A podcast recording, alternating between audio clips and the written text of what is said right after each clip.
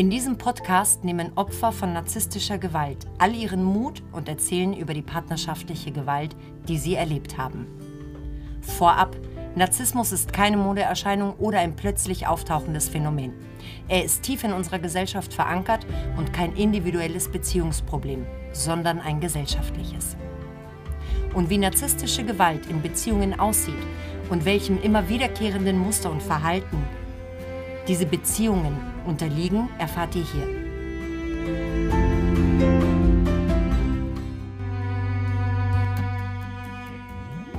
Und heute bei mir in einer weiteren Folge bei Ich bin die dritte Frau habe ich heute die Yvonne bei mir. Yvonne ist 50 Jahre alt, lebt in Argentinien und hat gemeinsam mit ihrem narzisstischen Ex-Mann eine sechsjährige Tochter, die allerdings nicht bei ihr lebt.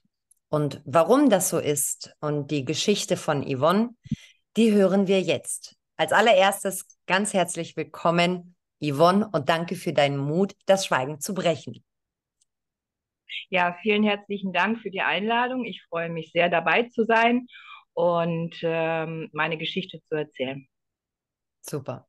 Du hast dir vielleicht einen äh, oder zwei Folgen schon angehört von den anderen Frauen. Es geht in diesem Podcast ja darum, aufzuzeigen, dass so narzisstische Beziehungen eine ganz eigene Dynamik haben und auch immer wieder nach demselben Muster und demselben Ablauf passieren.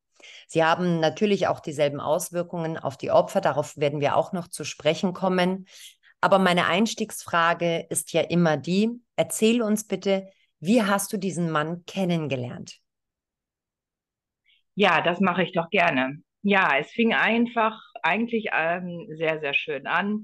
Ich habe ihn im Urlaub kennengelernt. Er war dort im Urlaub, ich war dort im Urlaub und ähm, ja, ich habe mich sofort in diesen Mann verguckt und ähm, er hat mir wirklich die, die Welt zu Füßen gelegt. Ne? Ähm, hat mich ähm, hofiert, hat äh, mir das Gefühl gegeben, ich wäre die Beste, die Tollste, die Schönste und schlichtweg die Liebe seines Lebens. Aha, also da haben wir so. schon gleich das, äh, das Lovebombing. Und man muss dazu sagen, ähm, dass du ihn, als du ihn das erste Mal getroffen hast, wir hatten ja natürlich ein Vorgespräch, zum ersten Mal, als du ihn getroffen hast, hast du ihn gar nicht so lange gesehen, nicht wahr? Nein, gar nicht. Ich habe das, äh, wie gesagt, ich habe ihn im Urlaub ähm, kennengelernt. Ähm, ich konnte kein Spanisch, ähm, er konnte kein, kein wirklich gutes Englisch. Und ähm, ich wusste innerhalb von ein paar Sekunden, total verrückt, ähm, das wird der Vater meines Kindes oder meiner Tochter. Und so war es dann ja letztendlich auch. Mhm. Wie viele Tage warst du an diesem besagten Urlaub dort? Ähm, ich war ungefähr 14 Tage dort und eher etwas über eine Woche. Mhm, okay. Wie ging es dann weiter? Dann habt ihr euch also im Urlaub kennengelernt und irgendwann musstest du ja wieder zurück nach Deutschland. Wie seid ihr da verblieben? Oder wie ging es weiter? Wie ist der Kontakt, Kontakt weiter aufrechterhalten worden? Ähm, also damals kam ja oder war kam gerade WhatsApp ja so ganz stark und äh, er hatte mir seine Nummer gegeben und wir sind dann in What's, äh, via WhatsApp in Kontakt geblieben. Mhm. Ich habe den Kontakt genommen. Und ähm, ja, dann haben wir uns hin und her geschrieben und ich, wir hatten schon im Urlaub gesagt, ähm, dass ich ihn besuchen kommen möchte. Ich wollte einfach wissen, wie, ja, wie das Leben hier in Argentinien ist. Und ähm, ich wollte einfach ihn hier sehen in seiner Umgebung. Mhm. Und im Vorgespräch hattest du mir auch erzählt, dass du zu dem Zeitpunkt, als du ihn kennengelernt hast, eigentlich noch in einer Partnerschaft warst, aber du bist zurückgegangen und hast diese Partnerschaft beendet, richtig? Genau, ganz genau. Ähm, wir haben uns dann getrennt. Äh, nach, ähm, nach ein paar, ich glaube, nach ein oder zwei Monaten hatten wir uns getrennt. Ähm, eine ganz saubere Trennung ohne Rosenkrieg, ohne alles. Es hat mir wahnsinnig leid getan diesen Menschen so verletzt zu haben, weil der hat er hat es nicht verdient, so verletzt zu werden. Mhm. Ähm, aber letztendlich, wir haben, es war ganz eine saubere Trennung, kein, kein Rosenkrieg, kein Streit, kein nichts, absolut gar nichts. Eine ganz, ganz saubere Trennung. Er hat mir gesagt, Mensch, Yvonne, ich weiß, dass du mich äh, nicht absichtlich verletzen wolltest. Wow. Und ähm, wie verständnisvoll ja. auch und wie respektvoll und wie auf Augenhöhe, trotz der gemeinsamen Zeit und auch dieses Verständnis von deinem Ex-Partner, dass du dich in jemand Absolut. anderen verliebt hast und das alles ohne Vorwurf und ohne Beschuldigungen. Mhm. Ja, Ja. absolut. Wann, wie viel Zeit ist vergangen? Lass es mich so fragen, bis du dann zum zweiten Mal wieder nach Argentinien geflogen bist, um ihn zu sehen. Ähm, also wir hatten uns ja außerhalb von Argentinien kennengelernt, und zwar war das in Venezuela. Ähm, nach Argentinien bin ich dann im Oktober geflogen. Wir hatten uns im August kennengelernt und im Oktober bin ich dann ähm, nach Argentinien geflogen. Ich glaube, das war für zwei Wochen. Mhm. Okay. Wenn ich dich jetzt frage, wie lang denkst du, hat diese Love-Bombing-Phase, also diese Phase, wo sie wahnsinnig präsent sind, wo sie viel Verbindung und Gemeinsamkeit schaffen, wie lange würdest du sagen, hat diese Umwerbungsphase bei dir gedauert? Dass wirklich alles, alles super schön war, zu schön, um wahr zu sein, was man ja dann leider feststellen muss, dass es nicht wahr war. Wie lange hat dich dieses Gefühl begleitet? Also begleitet, das ist schwierig zu sagen. Also jetzt so im Nachhinein möchte ich sagen, das hat, wenn ich jetzt das ganze Negative weglasse, immer so dieses Umwerben, ähm, das hat schon ein paar Jahre angehalten. Aber zwischendurch habe ich immer wieder diese Red Flags gesehen. Aber ich habe es ja einfach schlichtweg ignoriert. Dass er ähm, mich zum Beispiel über Telefon äh, mich beschimpft hat, ähm, und im nächsten Moment wieder umgarnt hat. Aber ich habe das alles beiseite geschoben, bis Mhm. mir irgendwann tatsächlich das Lichtlein aufgegangen ist. Dann kann man aber gar nicht sagen, tatsächlich, dass diese schöne Phase über ein paar Jahre hinweg gehalten hat, weil wenn in dieser schönen Phase da jetzt auch schon Red Flags waren, dann war es ja per se keine schöne Zeit. Wenn ich sowas frage, dann meine ich immer ohne alle Red Flags, sondern eine Zeit, wo man so auf Wolke 7 schwebt, ne? wo keine seltsamen äh, Dinge passieren, die einem so das Bauchgefühl verdeutlicht, ne? Dieses wirklich dieses Honeymoon, wo beide sich umeinander bemühen, wo diese Idealisierung und diese Verschmelzung da ist. Tja, dann muss ich sagen, da war es tatsächlich ähm, jetzt in der ähm, Woche, wo wir uns kennengelernt hatten, im Urlaub und so die ersten Tage, wo ich das erste Mal nach Argentinien geflogen. Okay. Was war denn beim ersten Mal, als du offiziell als seine Freundin, sage ich mal, zurückgekommen bist? Hatten wir ja auch schon kurz drüber gesprochen. Da hast du nämlich schon ein paar Red Flags wahrgenommen bei deiner ersten Reise zu ihm. Was war das? Er hat zum Beispiel ähm, so von einer Sekunde auf der nächsten hat er so diesen, diesen Stimmungswechsel gehabt, hat mich schlecht gefühlt, hat mich teilweise auch ignoriert und ich wusste überhaupt nicht, was ist denn jetzt hier los, was, was habe ich denn falsch gemacht? Und ich bin, bin ich ihm hinterhergelaufen und habe ihm gesagt oder ihn darum gebeten, red doch mit mir, was, was, was, was ist denn los? Und ähm, er hat mir dann entweder keine Auskunft gegeben oder hat so ein ganz komisches Verhalten. So das, was ich gar nicht so näher irgendwie ähm, so, so beschreiben kann, hat mich so, so hingestellt oder mich so fühlen lassen, wie als ob ich minderwertig wäre. So jemand, der, der ja noch so viel zu lernen hat. Mhm. Und das schon bei der ersten Begegnung nach eurem ersten Treffen, wo er dir erzählt hat, du wärst seine große Liebe und die schönste und tollste Frau. Mhm. Ja. Aber ich habe immer noch auf die Verständigungsprobleme geschoben. Mhm. Ja, Das waren aber das sind Sachen, das sind so Sachen, die, die mir im Laufe der Jahre oder halt so im Nachhinein, wo mir das alles bewusst geworden ist. Ähm, aber das wusste ich in dem Moment nicht. Nicht. Ich habe mich dann einfach immer nur sehr unsicher gefühlt. Mhm. Ähm, und jeden, jeden Tag ein bisschen unsicherer und noch ein bisschen unsicherer. Mhm. ähm, weil ich nicht wusste, wie, Also hier ist das Leben tatsächlich komplett anders wie in Deutschland. Ähm, ich wusste vieles nicht. Ja, woher denn auch? Mhm. Wenn ich irgendwie was gebraucht habe, bin ich in Deutschland in den Laden gegangen und habe es mir gekauft. Und hier ist es halt nicht so, weil es entweder es nicht gibt oder es ist einfach schlichtweg zu mhm. teuer und man macht es halt selber. Aber wie lange, immer so dieses, wie lange hast du diese Fernbeziehung geführt? Weil du bist ja dann irgendwann auch zu ihm endgültig gezogen, nachdem er dir das ja sehr schmackhaft gemacht hat, zu ihm zu ziehen. Wie lange hat es gedauert, bis du dann endgültig zu ihm gezogen bist? Nach neun Monaten. Ungefähr nach neun Monaten bin ich zu ihm gezogen. Ich bin in der Zwischenzeit ähm, dreimal, glaube ich, in Argentinien gewesen auf zu Besuch. Und er ist auch einmal in Deutschland gewesen. Mm, wie war denn Und ich war. Wie war denn die Zeit hm? oder wie war das, als er nach Deutschland gekommen ist? Wie war das? Ja, komisch. Ich wusste zum Beispiel, hm, dass er ein sehr eifersüchtiger Mensch ist, hm, dass er überhaupt keine ähm, männlichen Freunde irgendwie so, so akzeptiert hat oder überhaupt. Ich habe ähm, hab einen Freund, ach, mit dem war ich zusammen, da war ich 20 Jahre alt, also schon etliche Jahre her und wir haben immer mal wieder Kontakt. Ähm, das konnte er überhaupt gar nicht äh, verstehen und das wollte er auch nicht verstehen. Ähm, und sehr, sehr besitzergreifend. Also ich habe in der Zeit dann, dann auch weiter gearbeitet und ähm, ich hatte immer so dieses Gefühl, dass ich was Verbotenes tue, wenn ich jemanden grüße oder überhaupt mit jemandem gesprochen habe.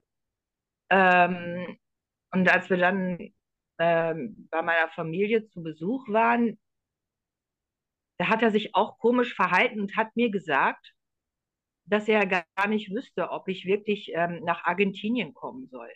Und da war das ja schon alles im Gange. Mhm. Also die ganzen Vorbereitungen?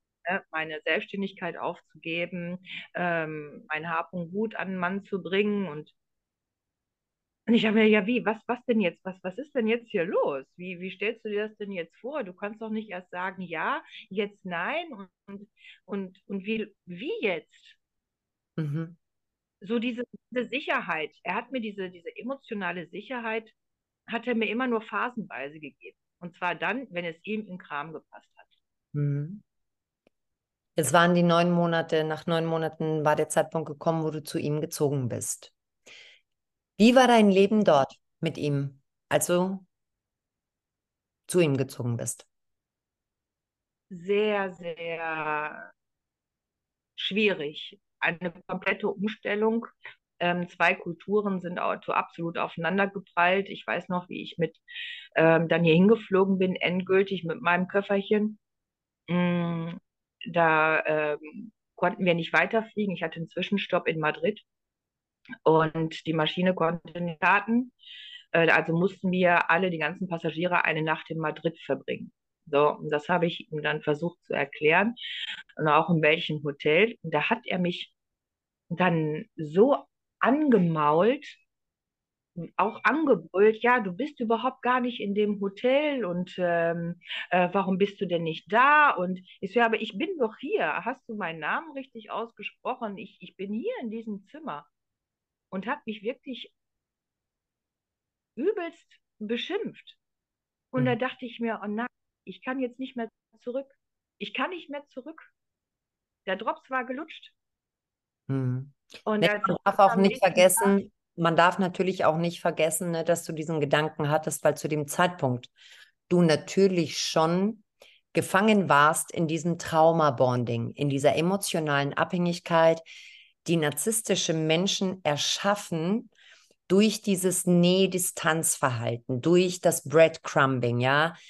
Dieses Breadcrumbing, das heißt, dass man beim Opfer immer wieder die Hoffnung schürt, ne, dass es besser wird. Ja, also man muss sich das so vorstellen, dass natürlich ab einem bestimmten Zeitpunkt, wenn dieses System, dieses Belohnungssystem in einem schon aktiviert worden ist durch dieses Idealisieren und dann sehr plötzlich oder manchmal in einem sehr schleichenden, subtilen Prozess, so wie es bei dir der Fall war, Zweifel und Unsicherheiten gesät wird und das immer im ständigen Wechsel, dass das eine emotionale Abhängigkeit schafft, ja. Und da schon die kognitiven Fähigkeiten, also klar zu denken und Entscheidungen zu treffen, schon erheblich weit fortgeschritten ist. Ne? Und jetzt warst du natürlich auch in einer Situation, wo du tausende von Kilometern weit weg von zu Hause warst. Man hat so viel aufgegeben, man hat so viel in Kauf genommen und da klammert sich natürlich auch die Hoffnung daran, und natürlich, weil man gar nicht glauben kann, wie einem geschieht. Und dieser Zustand, ne, der lässt Menschen in solchen Situationen verharren in diesen Beziehungen. Das muss man ganz klar sagen. Unter also anderem war, ist nicht der einzige Grund. Also ich war tatsächlich blind, absolut blind. Ähm, mein, mein gesunder Menschenverstand, der war absolut ähm, ausgeschaltet. Ausgesetzt. Ja. Ähm, absolut. Ich habe ähm, ähm, ich habe ich habe definitiv nicht mehr klar denken können. Es ja. war das war wie so eine, weiß nicht, als ob bei mir die Jalousien runtergegangen sind. Ja, das ist so eine Nebelwand. So viele Kleinigkeiten, die habe ich nicht gesehen. Ich habe sie gesehen, ich wollte sie aber nicht sehen und ich habe ihn vor anderen ständig verteidigt. Ja, das berühmte Stockholm-Syndrom ne, dass viele Frauen in diesen Beziehungen einfach entwickeln. Und ich glaube auch nicht, dass es der richtige Ausdruck ist. Ich wollte sie nicht sehen, denn viele Frauen spüren diese Red Flags ja. Aber zu dem Zeitpunkt, wo sie sie spüren, ja, und dieses Bauchgefühl so stark wird, ist man tatsächlich schon in dieser kognitiven Dissonanz gefangen. Also es ist nicht die Schwierigkeit, sie wahrzunehmen, sondern die Schwierigkeit besteht vielmehr darin, in, ab diesem Zeitpunkt sie einzuordnen als das, was sie sind. Ne? Und deshalb zu sagen, ich wollte sie nicht sehen, ist nicht ganz der passende, der passende Ausdruck. Kommen wir nochmal dazu, wie dein Leben mit ihm dort ausgesehen hat.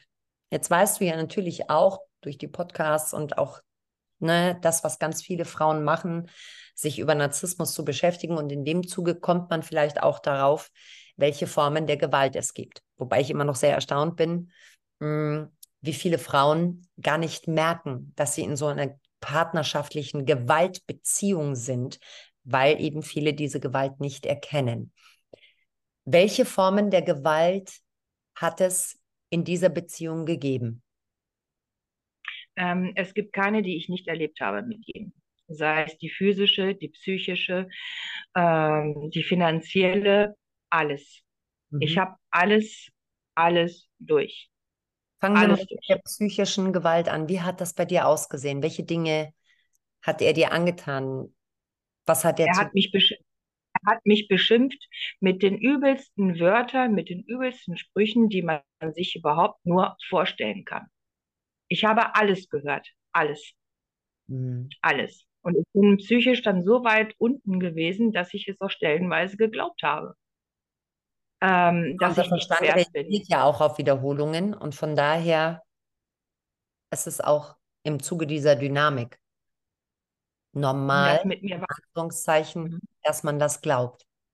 Er sorgt ja dafür, das, der Narzisst sorgt ja dafür tagtäglich, dass du dieses, was er von dir denkt und was er von dir hält, dass du das als einen Teil von dir wahrnimmst? Ich habe ähm, auch die Eifersucht, die hat sich sehr, ähm, äh, hat sich weiter ähm, gezogen, dass äh, wenn ich vielleicht mich ein bisschen zurecht gemacht habe, ah, ähm, hast du dich mit dem anderen getroffen? Ähm, ich konnte zu dem Zeitpunkt ja noch nicht mal die Sprache. Ähm, von, von einer Sekunde auf der anderen so, so, ein, so, ein, so ein Umschwung. da stand in der Küche ist nur ein ganz kleines Beispiel, ähm, so, eine, so, eine, so eine Box. Ja, warum hast du die immer noch nicht weggeräumt? Die steht hier schon seit drei Tagen. Ähm, aus nichts, einfach aus dem Nichts, aber ein Theater wirklich aufs Übelste, aufs Übelste. Man, ich, ich möchte all das, die ganz, all das, was er mir gesagt hat, ähm, möchte ich gar nicht wiederholen, weil das ist wirklich schlimm. Es ist schlimm, es ist erniedrigend, es zieht einen innerlich aus. Man ist psychisch am Boden, absolut mhm. am Boden. Hat er dich, was sehr viele Frauen auch berichten, ist dieses Schweigen und dieses Mauern. Ja, dass man tagelang mit dem Partner mit der Partnerin nicht spricht. Hast du Schweigen erlebt als Bestrafung? Absolut. Absolut. Er hat ähm, mich von, von jetzt auf gleich links liegen lassen, ähm, hat nicht mit mir gesprochen, hat seine Sachen gemacht. An einem Silvester hat er mich ähm, alleine gelassen, ist dann zwar noch wiedergekommen, aber er hat mich alleine gelassen. Von, von, ja, von jetzt auf gleich, aus dem Nichts. Es gab keinen Grund. Und ich möchte auch ganz klar sagen, es gibt niemals einen Grund, mit jemandem so umzugehen. Mhm. Gibt es nicht. Ja, das Wenn man äh, eine Meinungsverschiedenheit hat, man kann sie immer auf Augenhöhe diskutieren. Oder wenn man sich vielleicht mal gerade nicht grün ist, okay, komm, ich gehe mal jetzt gerade aus der Situation raus, lass uns später nochmal sprechen. Ja, das wäre, ähm, aber das wäre verantwortungsvoll und das versteht man auch unter gesunden Beziehungen, ne? dass man fähig ist und auch gemeinsam an diesem an dieser Konfliktfähigkeit und an einem Konfliktverhalten natürlich auch arbeitet. Die psychische Gewalt, also Schweigen, Erniedrigen, Kritisieren, ich bin mir sicher, auch egal wie du es gemacht hast, du konntest es ihm nie recht machen. Es war falsch. Nein, nein. Was ich gemacht habe, wie ich es gemacht habe und wenn ich es nicht gemacht habe, es war falsch. Absolut. Es war falsch. Ich war von jetzt auf gleich für sein ganzes Haus verantwortlich. Er hat mir, der hat nicht einen Anschlag gemacht. Und wenn er was gemacht hat, dann hat er mir hinterher gesagt, ach so, Yvonne, ähm, du musst das jetzt noch aufräumen. Ich so, was? Ich muss das aufräumen, du hast den Dreck gemacht, dann mach du ihn doch auch bitte weg. Mhm. Oh, ja. das war schon wieder ein Wort zu viel. Es ist Ganz egal was. Und ganz interessant ist auch, ich habe erst kürzlich eine Studie gelesen, ähm, die im Zusammenhang, die den Zusammenhang zwischen narzisstischen Männern und traditionellen Rollenverteilungen in einer Beziehung hergestellt hat. War sehr, sehr interessant zu sehen, nur so als Side-Info. Es gab, wie du gesagt hast, jede Form der Gewalt. Ähm, kommen wir auf die körperliche Gewalt. Was ist da passiert? Er hat mich geprügelt, er hat mir die Haare ausgezogen, er hat mich an den Haaren gezogen. Ähm, ähm, auch das, was das Sexuelle angeht, ähm, ist er übergriffig geworden. Also nicht in Form von einer körperlichen Vergewaltigung, also zu dem Akt kam es nicht. Ähm, aber so dieses Drumherum, das, ähm, das war da. Mhm. Ich war blau ganzen Körper. Er hat mich, er hat mich an Haaren aus dem, ähm, aus dem Haus gezogen. Er hat mich hier bei knapp 40 Grad den ganzen Tag draußen gelassen, ähm, ohne Wasser, ohne alles. Ähm, ich bin dann übers, ähm, übers Garagentor äh, wieder in das Haus äh, rein ähm, eingestiegen, sozusagen. Ähm, schlimm. Und das sind ja nicht nur narzisstische Züge, sondern hier sprechen wir definitiv auch von psychopathischen und sadistischen Zügen. Ne? Das muss man an der Stelle mal ganz klar sagen. Du hast vorhin die sexualisierte Gewalt angesprochen und hast sie so in den Rahmen gesetzt. Das war jetzt kein körperlicher, keine körperliche sexualisierte Gewalt. Und deshalb hier an der Stelle auch die Frage, die ich jeder Frau stelle. Wie oft warst du intim mit ihm, obwohl du es nicht wolltest? Aber weil du Angst hattest, dass wenn du es nicht tust, ja, dass irgendeine Konsequenz folgt. Entweder Schläge, Androhungen, Schweigen als Strafe. Wie oft? Ähm, schon einige Male. Also ich habe schon oft ähm, mitgemacht, um einfach vielleicht eine Situation nicht zu verschlimmern. Mhm. Ähm, aber es war so oder so schlimm, egal ob ich es gemacht habe oder nicht. Ja, nicht. Ähm, er hat, er ist zum Beispiel jemand, Wusstest der du, sehr gerne. Hm? dass das auch unter Vergewaltigung zählt? Nein. Das, das Überreden, das Überreden einer Frau, intim zu werden, und wenn sie es aus Angst tut, weil sie Konsequenzen befürchtet, dann ist das eine Vergewaltigung, weil es nicht aus freien Stücken heraus getan wird von der Frau. Das ist eine Vergewaltigung. Nein, das war mir so ähm, in der Form ähm, nicht klar.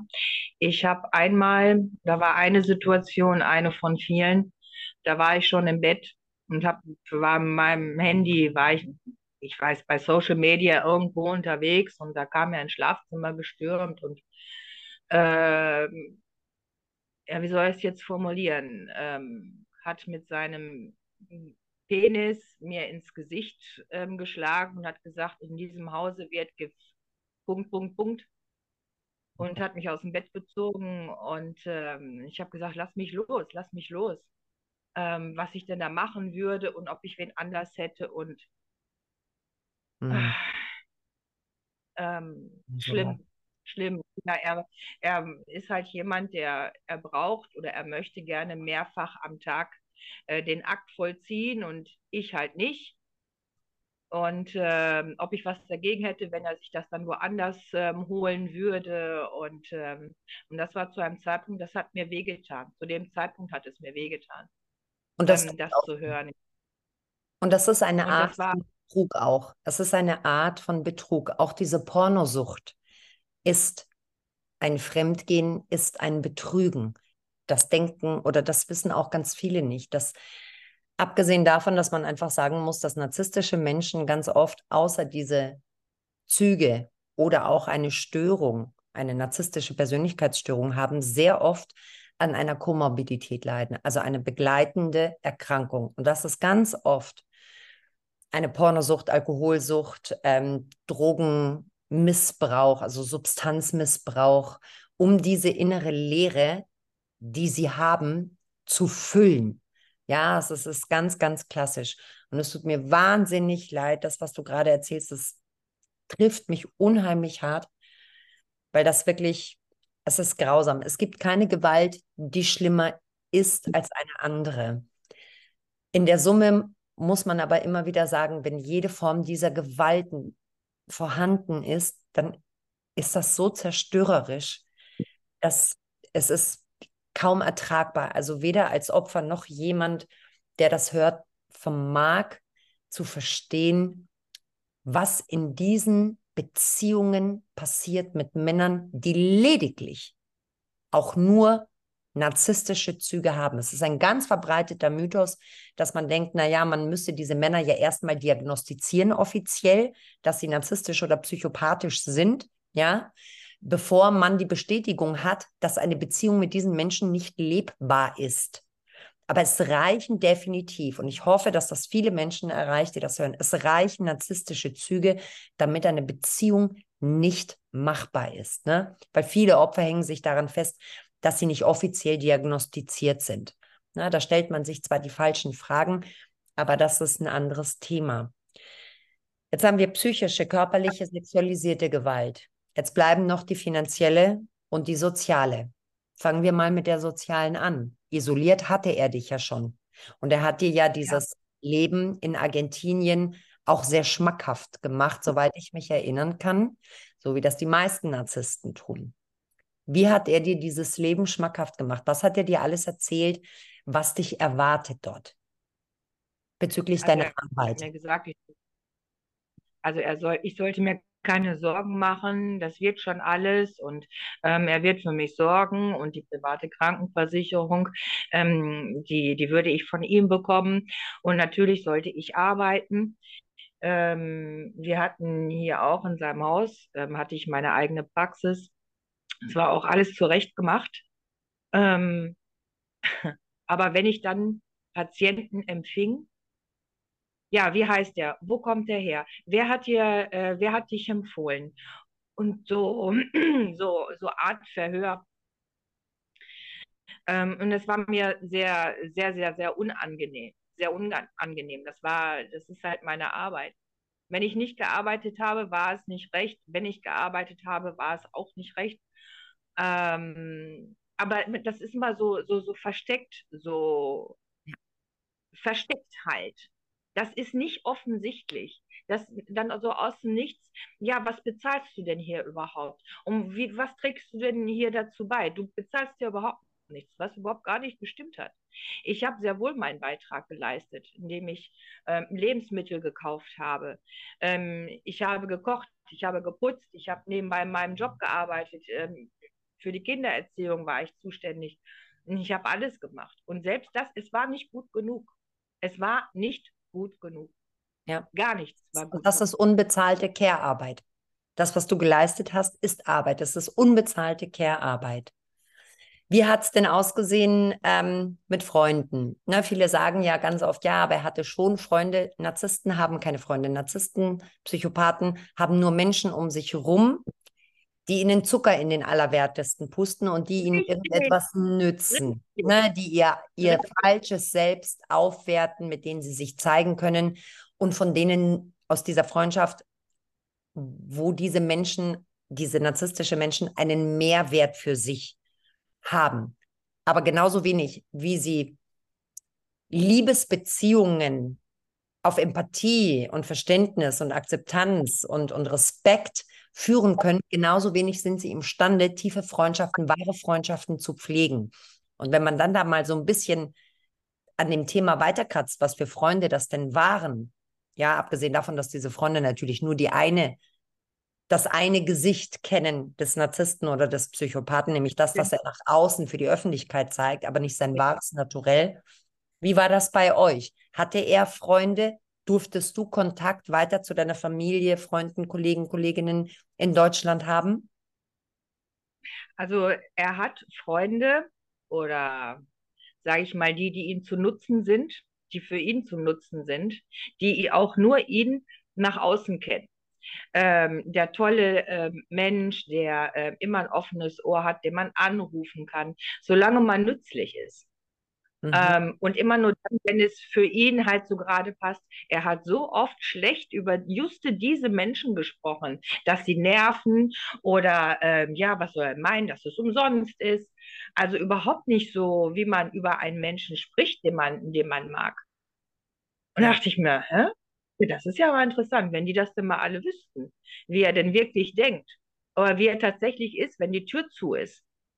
Ähm, ich selber alle, also ich durfte schon Kontakt zu meiner, ähm, zu meiner Freunde oder zu meiner Familie haben. Die sind ja auch weit weg. Die mhm. können mir nicht gefährlich sein. Ne? Ja. Hier in Argentinien, alle, die ich, die ich mochte oder mag, waren und sind für ihn per se ganz schlechte Menschen. Ja. Ähm, jetzt irgendwie, wie das in einer normalen Partnerschaft üblich ist, dass man jemanden zu sich einlädt, einen Kaffee trinkt. Ja, ähm, oder vielleicht einfach mal was unternimmt. Nein. Oh nein. Nein, nein, nein.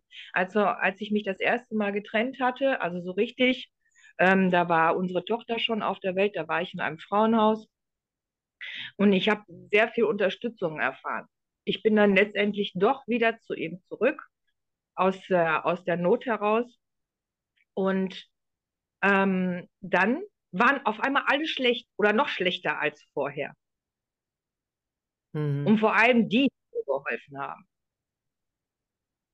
Ja, es ist leider so, dass eine Taktik, um diese Gewalt und diesen Missbrauch natürlich zu verstecken, ist von Anfang an geplant, das Opfer so abhängig wie möglich zu machen.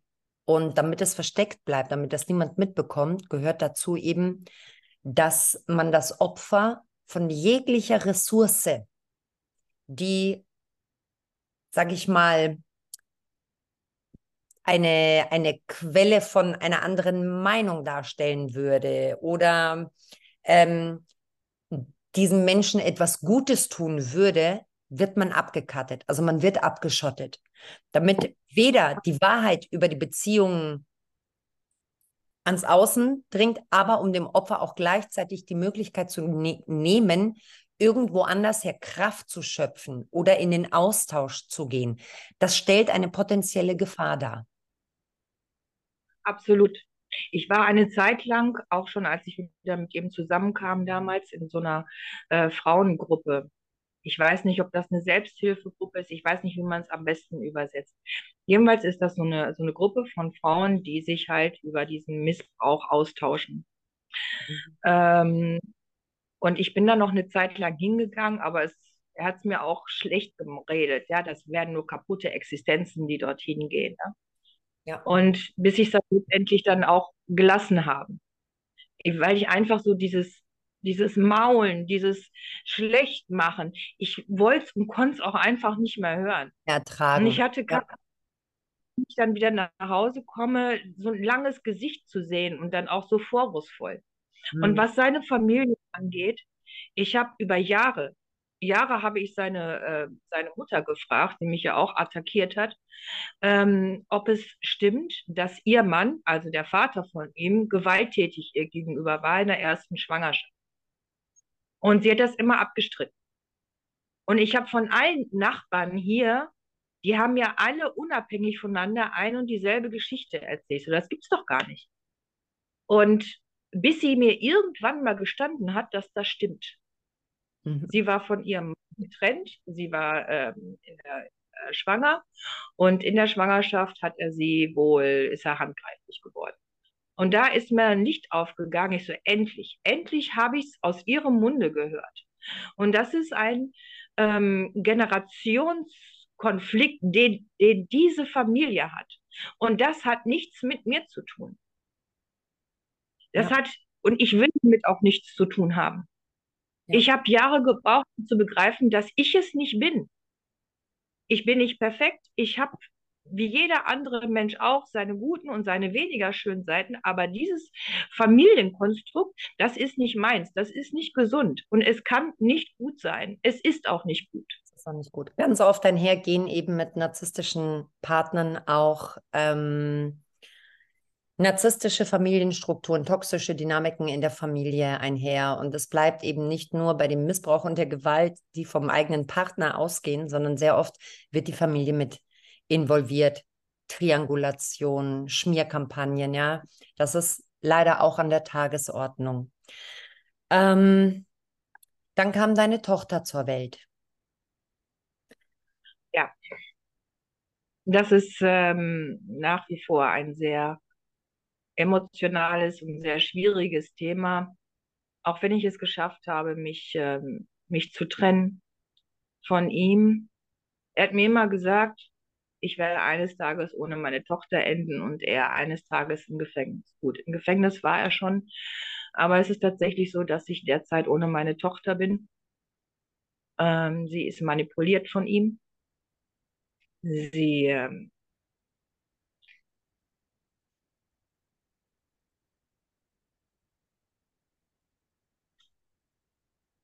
ein sehr schwieriges Thema. Sie lehnt mich ab.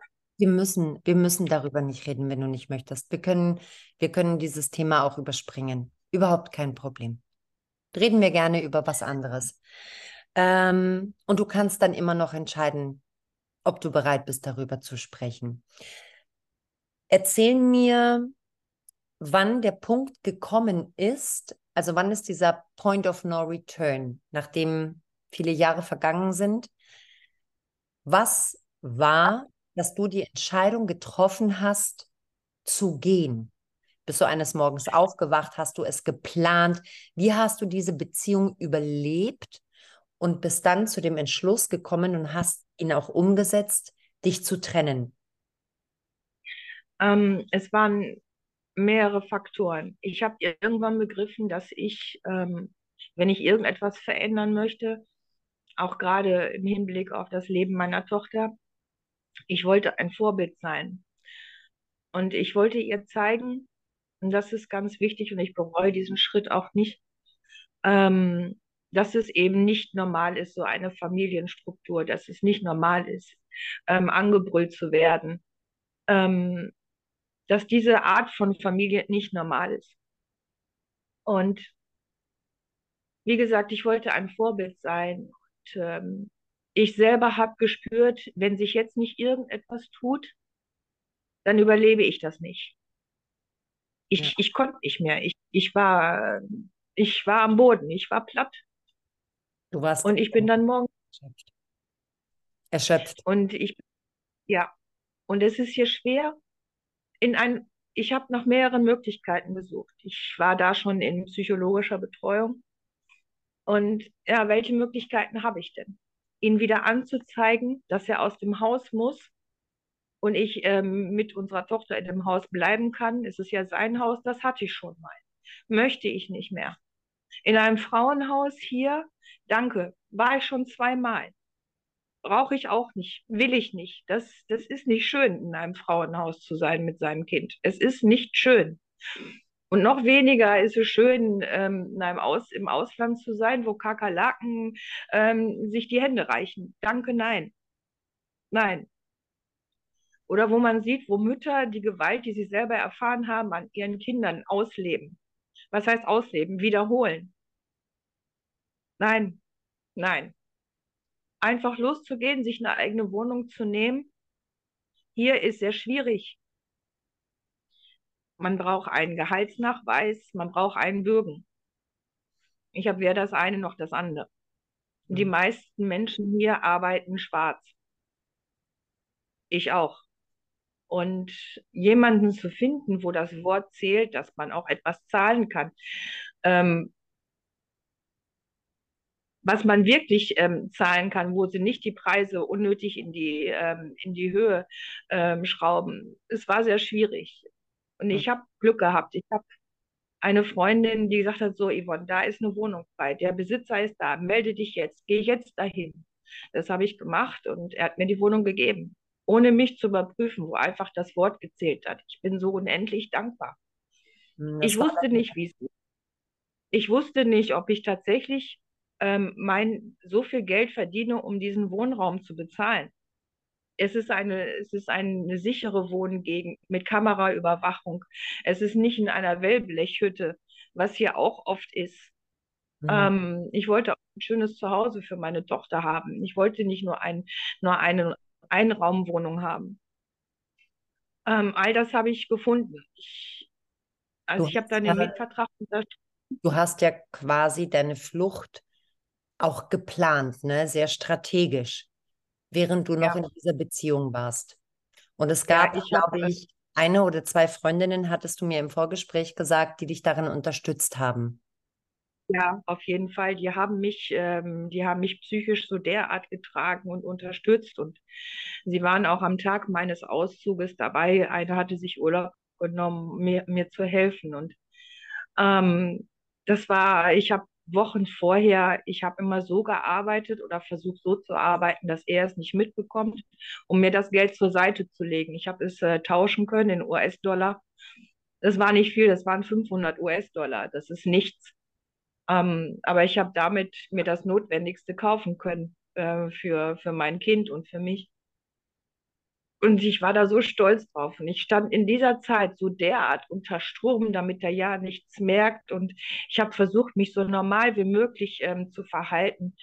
Ähm, er wollte wieder an die Küste fahren äh, mit unserer Tochter alleine, just zu dem Zeitpunkt, wo mein Auszug geplant war. Ich so, nein, das überlege ich mir noch, auf gar keinen Fall fährst du mit unserer Tochter alleine. Und das war Adrenalin pur. Adrenalin pur. Aber der Tag kam und du hast deine Tochter genommen und ihr seid gegangen. Ja, ja, das war dann weiterging? Möchtest du, ähm, die erste. weiterging? Ähm, es ging dann so weiter, dass also ich, ich habe einen Tag vor dem Auszug sicherheitshalber, also ich habe nichts Illegales gemacht, ich habe mir ähm, Absicherung geholt. Es gibt hier übersetzt das so ein Frauenbüro. Mhm. Und ich habe gefragt, was ich machen kann und was ich nicht machen kann. Oder wo man mir irgendwie einen Strick rausdrehen kann. Und das haben sie mir gesagt. Sie haben mir gesagt, ich kann ausziehen, ich kann das so und so machen, wie ich mir das vorgestellt habe. Und da passiert überhaupt nichts.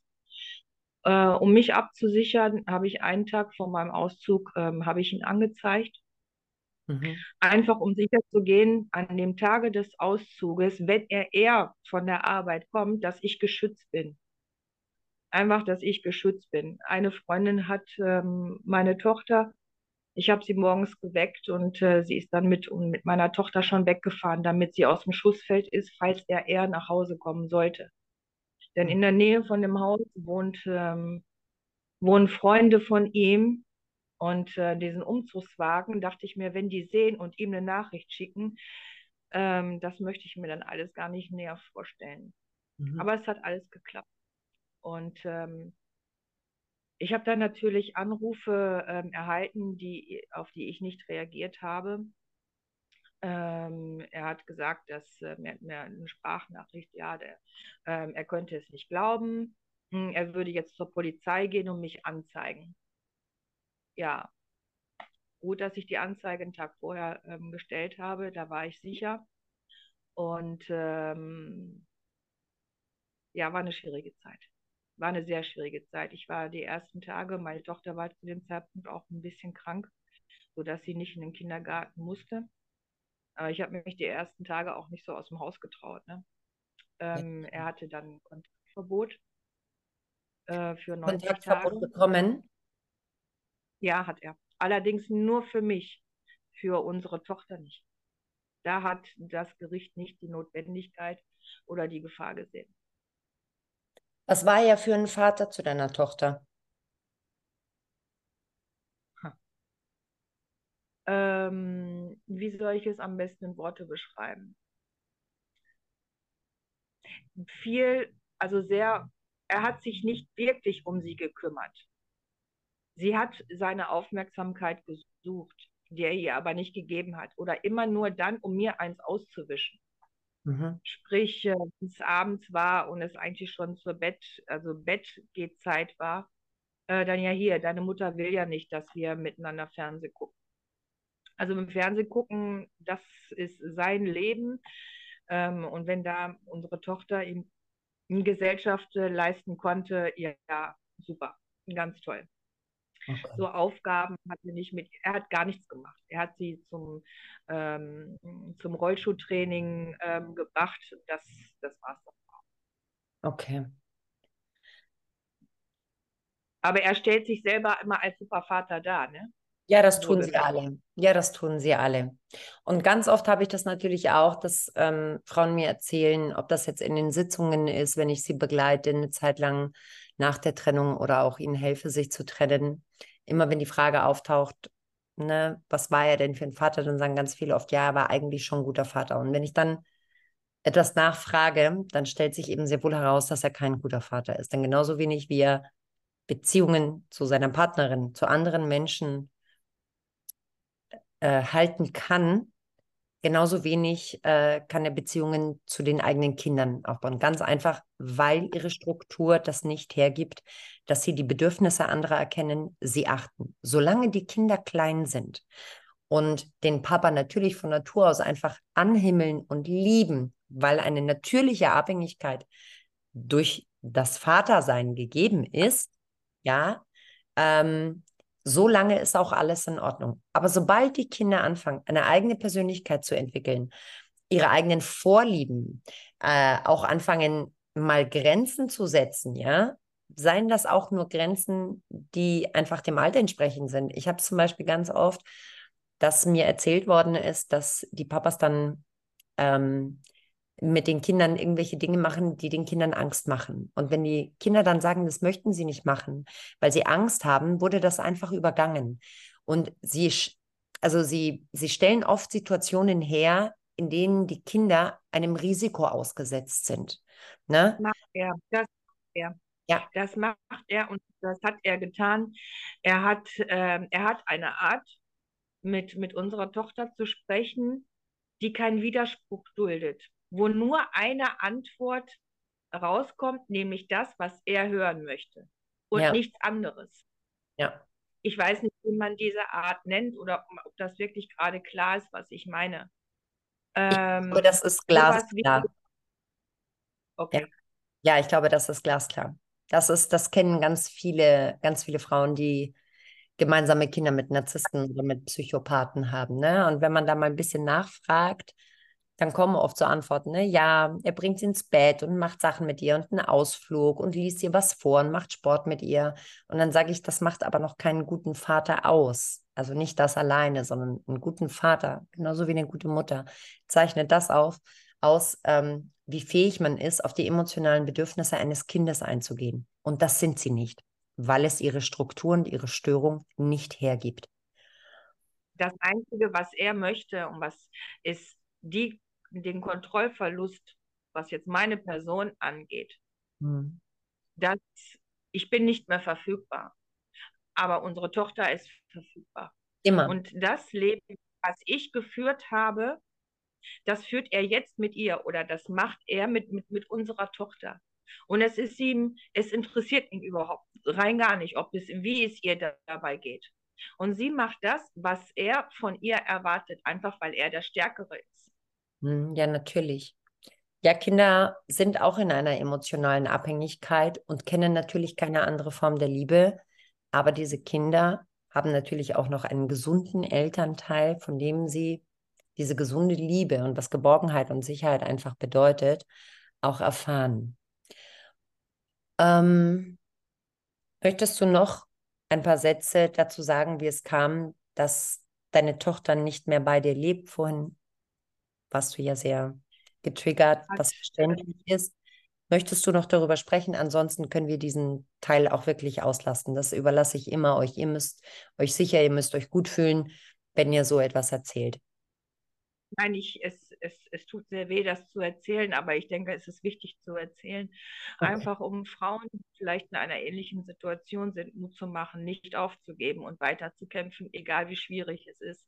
Jeden Tag aufzustehen, Krone richten und weitergehen und weiterkämpfen. Auch wenn man das Gefühl hat, dass die, ähm, dass die Justiz ähm, korrupt ist. Egal, weitermachen, weitermachen. Sich bloß nicht zurückziehen. Ja. Ähm, er, hat, ähm, er hat es geschafft, unsere Tochter zu, derart zu manipulieren.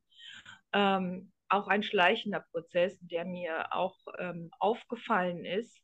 Ich aber damals eine Anwältin hatte, tja, ich weiß nicht, ob sie gekauft worden ist von ihm. Es würde mich zumindest nicht wundern. Ich habe alles aufgeschrieben, wie unsere Tochter sich, sich verändert hat, seitdem sie wieder Kontakt zu ihrem Vater hatte.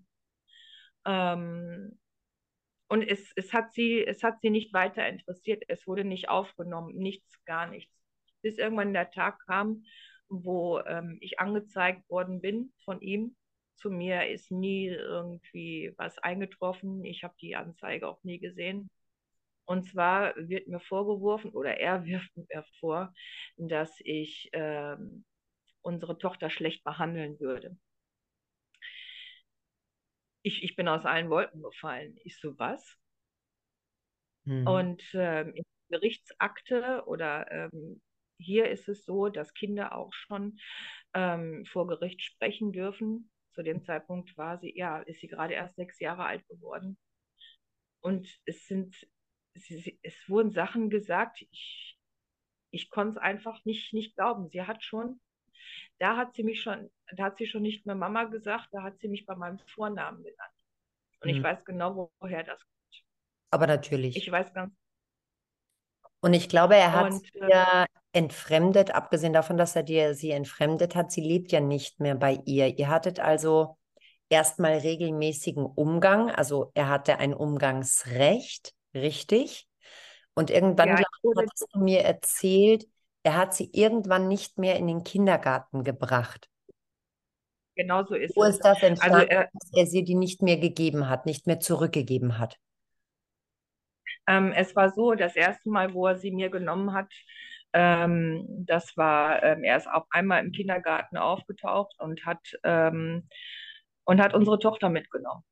Da hatte er noch ein Kontaktverbot zu mir, aber wie gesagt, halt nicht für unsere Tochter.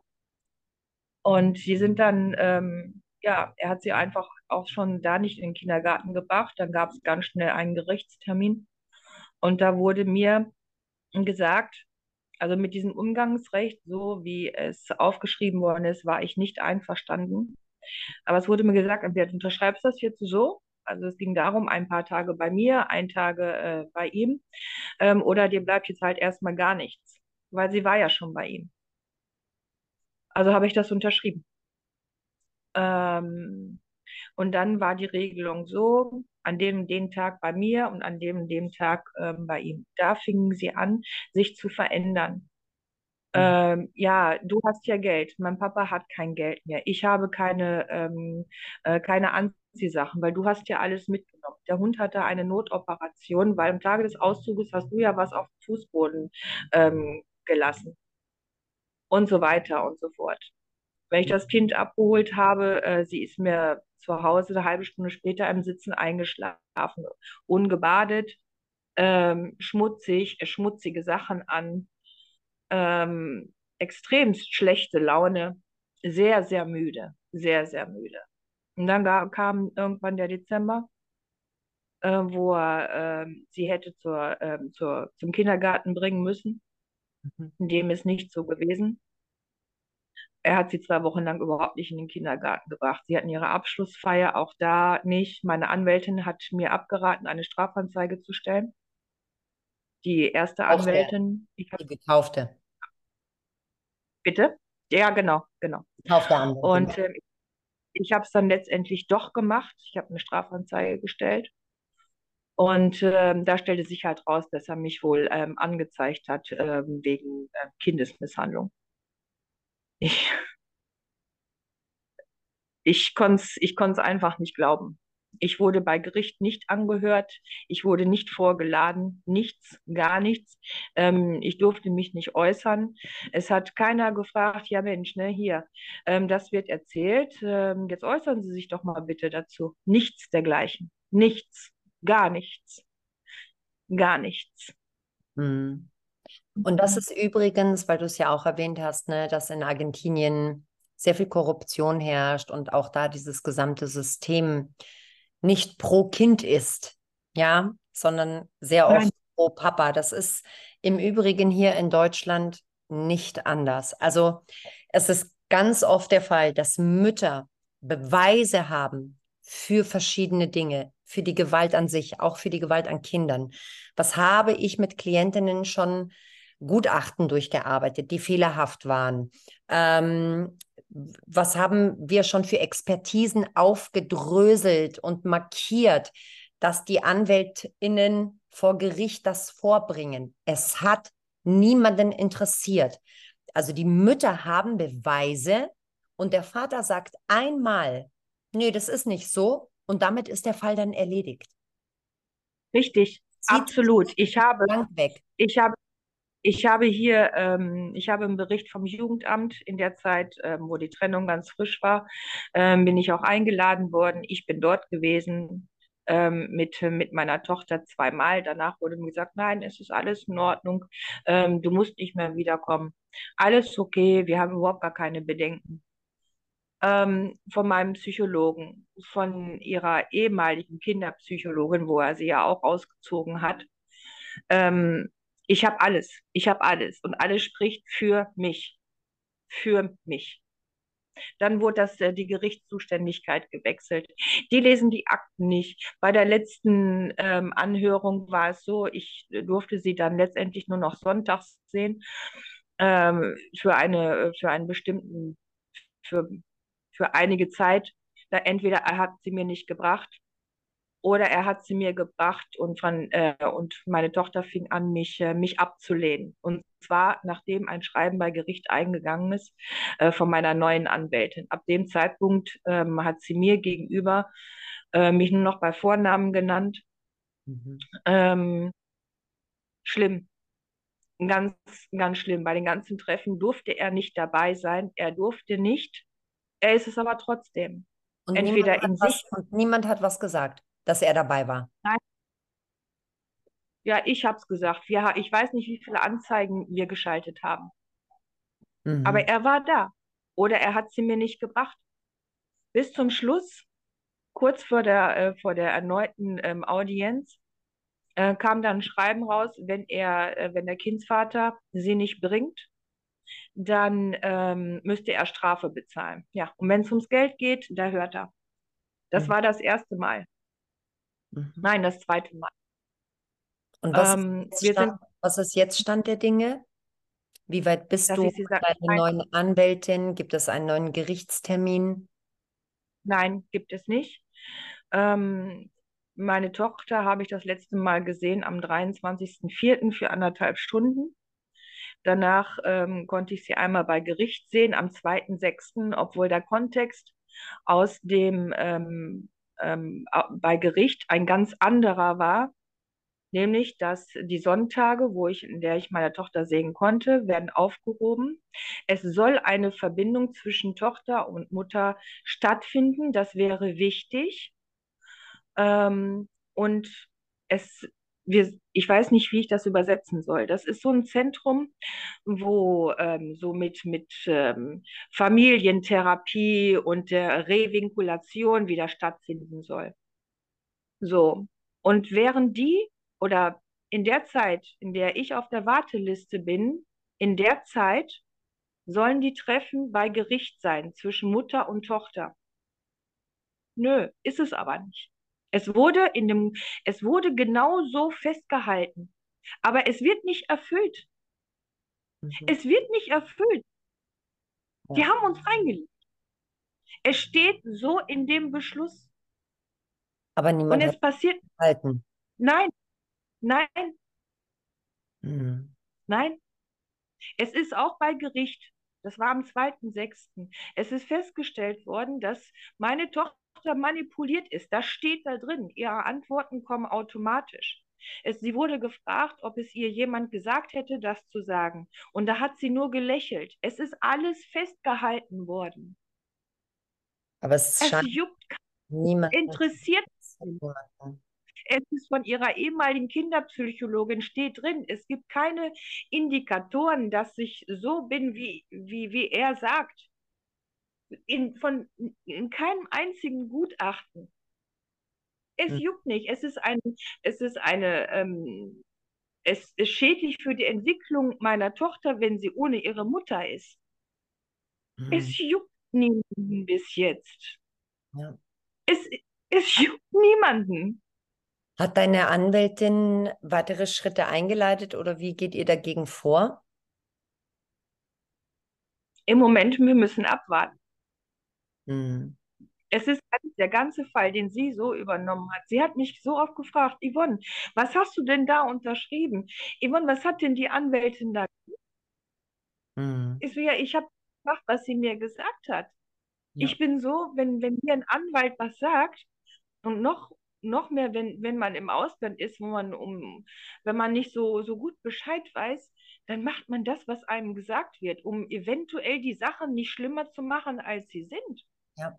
Und das ist etwas, und das ist etwas, was ich auch an der Stelle hier nochmal einwerfen möchte. Es ist wahnsinnig wichtig, ähm, dass man sich einen Anwalt und eine Anwältin sucht, aber bevor man dahin geht, ein ganz klares Ziel formuliert. Also, dass man immer, bevor man einen Anwalt oder eine Anwältin aufsucht, konkrete Ziele formulieren kann, damit, also nicht nur mit dieser eigenen Geschichte, ja, sondern auch mit einem Vorhaben die Strategie, wie diese Ziele umgesetzt werden, müssen vom Anwalt oder der Anwältin dargelegt werden. Man darf auch nicht jedem alles glauben. Keiner Behörde, keiner Institution. Ne? Auch Jugendämter sind zur Rechenschaft zu ziehen, auch Richter, auch Anwälte, auch Verfahrensbeistände, ja. Die kann man alle zur Verantwortung ziehen, aber das wissen die wenigsten. Und da an der Stelle bitte informiert euch, welches eure Rechte und eure Pflichten sind. Nehmt nicht alles ungefragt und hinterfragt jede Information. Googelt sie, holt euch eine zweite Meinung von einem anderen Anwalt, bevor ihr irgendetwas unterschreibt, bevor ihr irgendeinen nächsten Schritt macht. Das ist so wahnsinnig wichtig. Ja, Wissen ist immer Macht.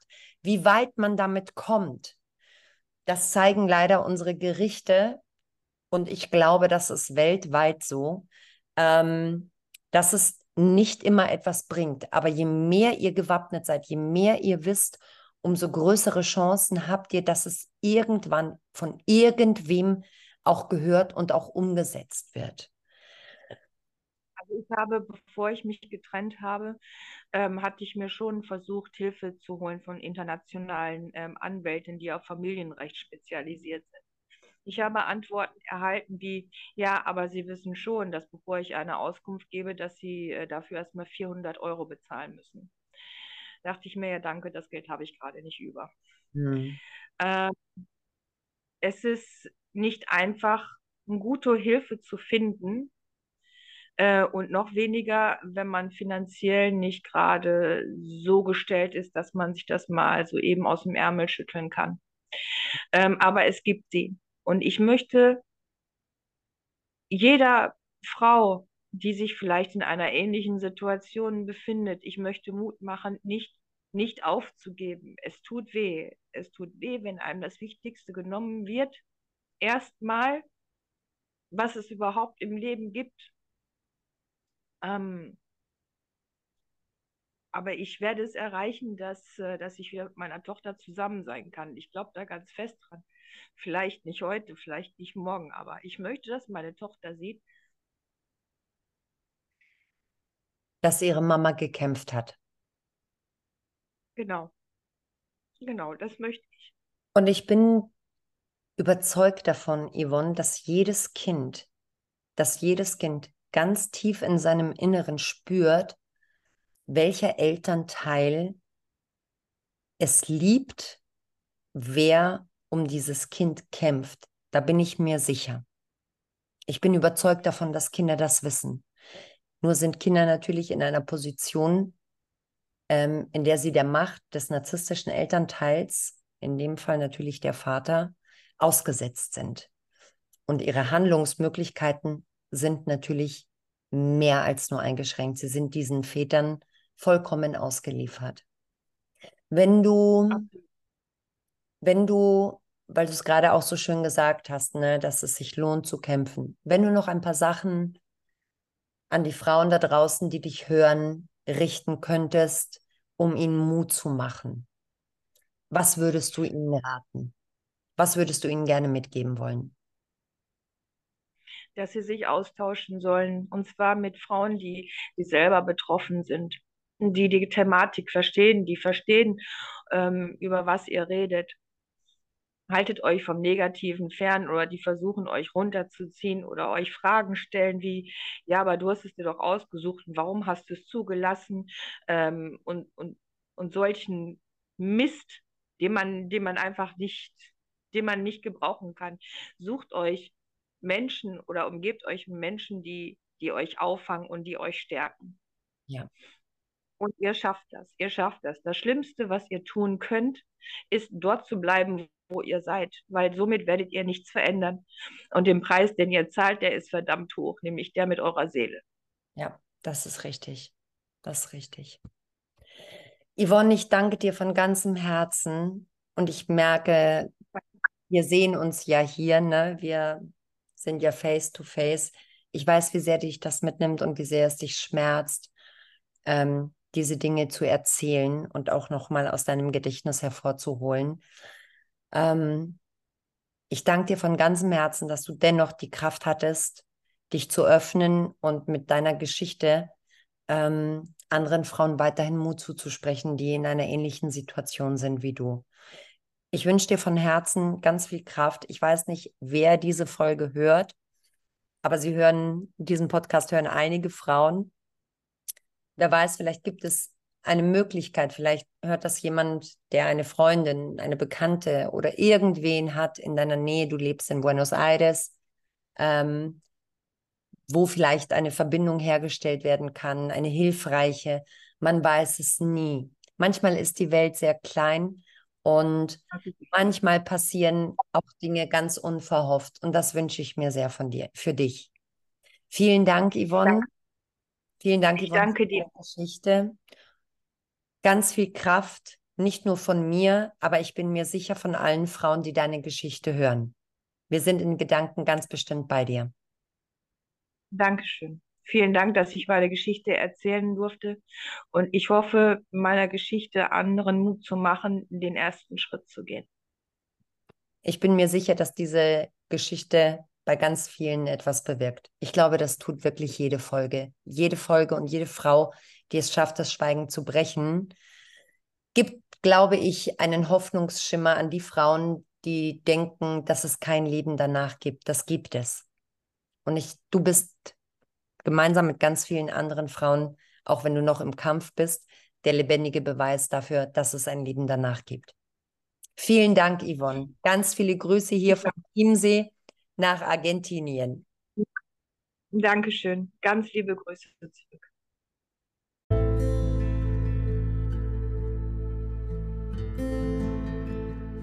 Bleibt mutig, bleibt stark und brecht das Schweigen.